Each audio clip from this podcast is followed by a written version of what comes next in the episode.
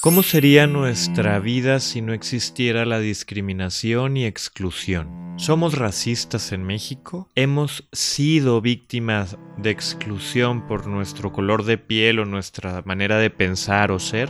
Hoy quiero hablar de un tema que nos sacude a todas y a todos por lo que ha estado pasando en los Estados Unidos. Y es la noticia de las manifestaciones que se están dando en muchas ciudades de Estados Unidos. Literal, están incendiando edificios, hay manifestaciones muy fuertes, muy enojadas por la muerte de George Floyd, una persona que es detenida por policías de Estados Unidos y que es grabada por algunas personas que estaban presenciando la detención y donde él manifiesta ya estando sometido por las autoridades que no podía respirar. En los videos se puede ver cómo el policía tiene su rodilla apretando el cuello y esta persona dice no puedo respirar. Las personas que están grabando le dicen a los policías ya lo tiene sometido, ya no se puede defender, está bien, es suficiente y los policías no hacen caso. Este evento genera fuertes manifestaciones en este contexto de COVID-19 que hace que masivamente salgan personas de origen afroamericano a manifestarse, incluso generando disturbios, al grado de que muchos gobernadores han pedido la presencia de la Guardia Nacional para detener estas expresiones sociales. ¿Expresiones con violencia? Sí. ¿Expresiones con una fuerza legítima? También. Literal a Donald Trump le explotó el cohete en la cara. Es bien sabido que Donald Trump tiene una orientación racista y que buena parte de sus seguidores justo lo han seguido por esa afinidad racial que Trump promueve. Estados Unidos se ha polarizado. Muchas personas que eran racistas de closet están expresando en estos últimos años más abiertamente sus creencias por sentir el respaldo de la autoridad que les gobierna, Donald Trump. Pero me gustaría que nos detengamos un momento y antes de ver la paja en el ojo ajeno, veamos la viga que tenemos dentro de nuestro ojo.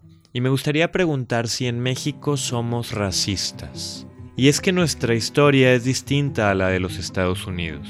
En la conquista de América, cuando los ingleses e irlandeses y escoceses colonizan la región de los Estados Unidos, ellos lo que buscan es exterminar, practicando genocidio, exterminando a la mayoría de las comunidades y etnias indígenas que estaban en ese momento. Pocas fueron las que lograron defenderse y sobrevivir.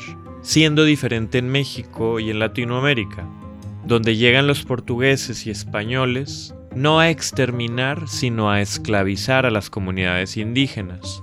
Y en esa dinámica de esclavitud se van vinculando y empieza a haber mezcla entre españoles y portugueses e indígenas, pero no una mezcla romántica donde se enamora el europeo con el, indígena de América, sino más bien producto de violaciones y abuso sexual, es que nace el mestizaje, los mestizos, lo cual no implica la falta de existencia de discriminación, ya que también eran discriminados.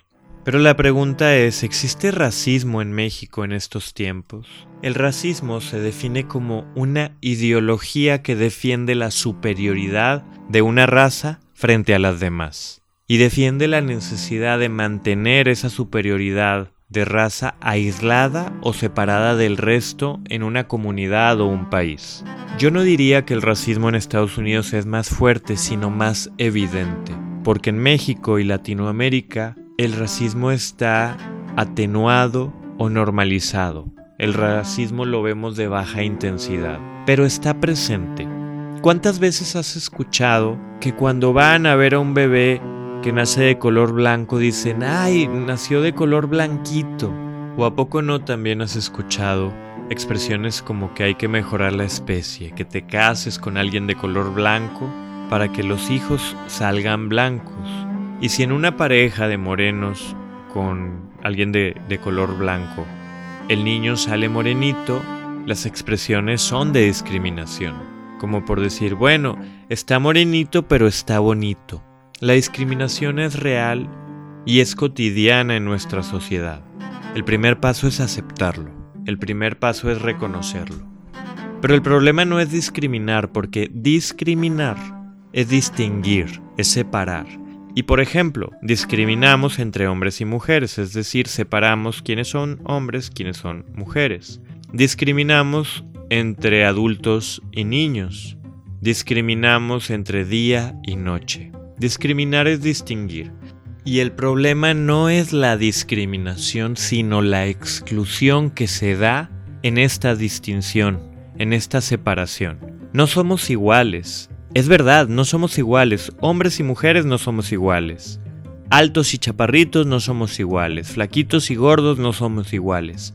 No somos iguales en cuanto a apariencia, pero sí en cuanto a derechos. Y los derechos respetan en el fondo los derechos humanos y la dignidad de la persona. Aquí el problema es que las diferencias en el color de piel implican oportunidades, implican privilegios. Una persona de color blanco, tan solo por eso, lleva ventaja sobre una de color moreno. Y si no me crees, voltea a ver la televisión. Y te doy 100 pesos por cada presentador de noticias de cadena nacional que sea de color moreno. Volteemos a ver las esferas políticas y cuántas personas de color moreno han sido presidentes y cuántas de color blanco. Las mismas personas morenas discriminan en su propia contra. Conozco a la mamá de una amiga, de la amiga de una amiga, que mi amiga tenía un novio y la mamá criticaba al novio diciéndole frijol. Y de manera despectiva le decía a su hija, ay, no te pudiste encontrar algo mejor. Ya llegó el frijol. Pero les digo algo, la mamá de mi amiga tiene color de piel moreno. En México existen diferentes tipos de discriminación. Por ejemplo, la de color de piel, que también llamamos pigmentocracia. La pigmentocracia implica que las decisiones y las oportunidades se ven privilegiadas por el color de piel. Pero además de la pigmentocracia, de la discriminación o exclusión por el color de piel, está la discriminación por el origen étnico. Y resulta que las comunidades indígenas son las más vulnerables y las más discriminadas de nuestro país. Igualito que hace 500 años, o casi igual. Porque hace 500 años el ser indio incluso era considerado eh, por líderes religiosos que eran como animales, que no tenían alma. Y eso justificaba el poderles esclavizar, el poderles tratar como animales. Lo peor es que 500 años después ese nivel de discriminación persiste. Además del origen étnico, también existe la discriminación por clase social. Dependiendo tu capacidad de consumo, tu capacidad económica, también está el nivel de oportunidades, el nivel de privilegios y facilidades que se te presentan en el día a día para hacer negocios, para estudiar, para hacer relaciones, para tener influencias. Eso también influye. Y podemos continuar con la discriminación por apariencia física, por estar esbelta, esbelto o con obesidad, la discriminación por por estatura, por apariencia. La discriminación también intelectual. Hay quien juzga a las personas que tienen un nivel educativo o cultural bajo.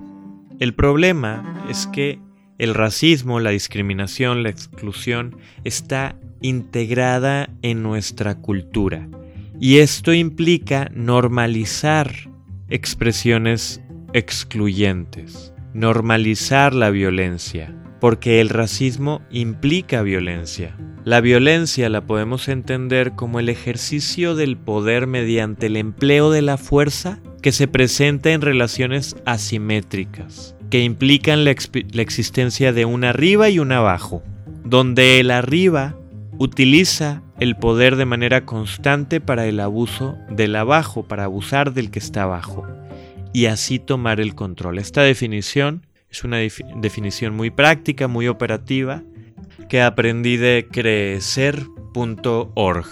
Es una ABP, una asociación de beneficencia pública que se dedica a promover la cultura de paz y la prevención de, la, de la violencia. ¿Y cómo aprendemos a discriminar? ¿Cómo aprendemos a excluir? Pues esto ocurre por aprendizaje por imitación. Imitamos lo que vemos. Y si nuestros padres crecieron en un mundo que discriminaba, y, lo cual era normal, y lo cual implicaba tratar de no ser los discriminados, pues así como nuestros padres lo aprendieron de nuestros abuelos, nosotros lo aprendimos de nuestros padres. ¿Qué hay que hacer? Desaprender.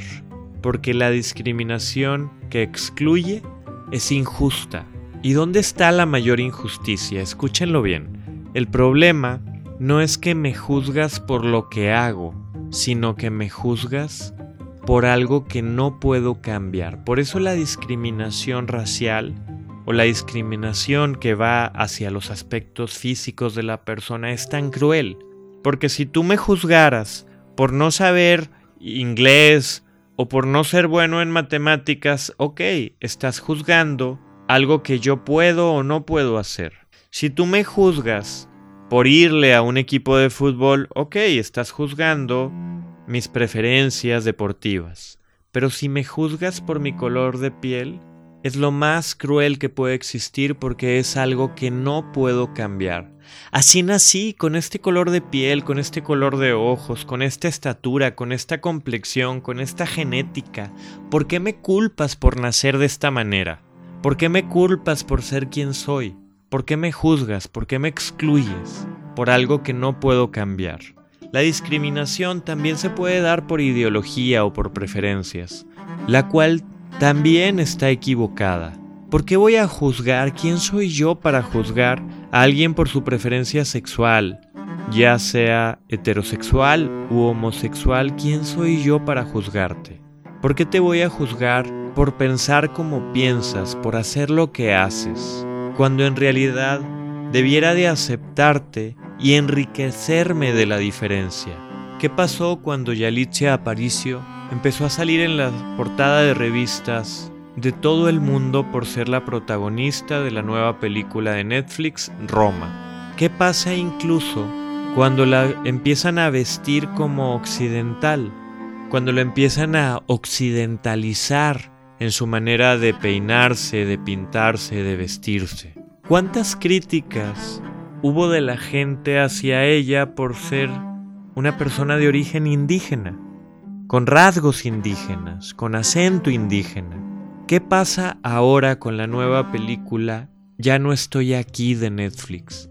Donde se cuenta la historia de Ulises, un cholo, un chavo banda, que le gusta la música colombiana rebajada y que le encanta bailar, pero que forma parte de una pandilla que se mete en problemas y se ve obligado a ir a Estados Unidos. Es una película increíble que nos habla de la importancia de la pertenencia y de la identidad de las personas, que son necesidades psicológicas básicas en el ser humano. ¿Qué, ¿Qué, pasa cuando alguien de color de piel oscura, morena, se vuelve el protagonista principal de las historias? En una sociedad latinoamericana, donde el color de piel determinaba quién sale y quién no sale en las revistas, en la televisión. Volteemos a ver a los empresarios más importantes de nuestro país y veamos qué color de piel tienen. Aquí lo que ocurre es un techo de cristal. ¿Qué significa techo de cristal? Es un techo que impide que las personas puedan llegar más alto, que puedan llegar al siguiente nivel, pero es de cristal y por lo tanto nadie lo ve pero existe. Es una realidad que por ejemplo la mujer es discriminada junto al hombre y la mujer por el solo hecho de ser mujer no puede ascender a puestos de alto nivel de toma de decisiones. aunque tenga mucha capacidad, aunque tenga muchos méritos en su camino, tiene que esforzarse no el doble, sino el triple o cuádruple para conseguir lo mismo que un hombre. Ese techo de cristal también ocurre en personas con rasgos indígenas, con color de piel moreno, con discapacidades físicas o que se encuentran en situación de pobreza. ¿Qué hacer ante esta realidad? Bueno, lo primero es reconocer que existe, reconocer que existe fuera de nosotros, pero también dentro de nosotros, porque en mayor o menor medida todos estamos educados en esta cultura que discrimina y excluye. El primer paso es aceptarlo, reconocerlo y darnos cuenta que no es normal, que no es justo discriminar a alguien, excluir a alguien por algo que no puede cambiar, que no es su culpa. Hagamos consciente estas creencias que están dentro de nuestros pensamientos, estas creencias que están en nuestra sociedad, en nuestras familias, y empecemos a cuestionar nuestra manera de percibir el mundo, de percibir la realidad. Vayamos observando de qué manera ocurre la exclusión de las personas y hagamos algo. Cuestionemos, confrontemos, defendamos a aquellas personas que están en desventaja. Verbalicémoslo, porque el silencio es cómplice y hace que persista esta serie de prácticas y creencias. Seamos conscientes que el valor de las personas no está por su apariencia, porque eso sería cosificarlas. A las cosas se les juzga por su utilidad, por su función, por su estética, por su apariencia. Pero las personas somos personas, no somos cosas. Y a las cosas se les usa, a las personas se les ama, no al revés. Abracemos la diferencia, abracemos la diversidad que nos enriquece en todos los sentidos, no nada más en el sentido cultural, sino incluso en el sentido genético. La diversidad enriquece. Son tiempos de cambio, son tiempos de confrontar los paradigmas en los que fuimos educados para desaprender la discriminación que excluye y aprender una discriminación que integra, que coopera, que se solidariza, que crea comunidad. Podemos ser otro tipo de personas, podemos ser otro tipo de sociedad. Depende de nosotros. Podemos hacer de este mundo un mejor mundo para todas y para todos.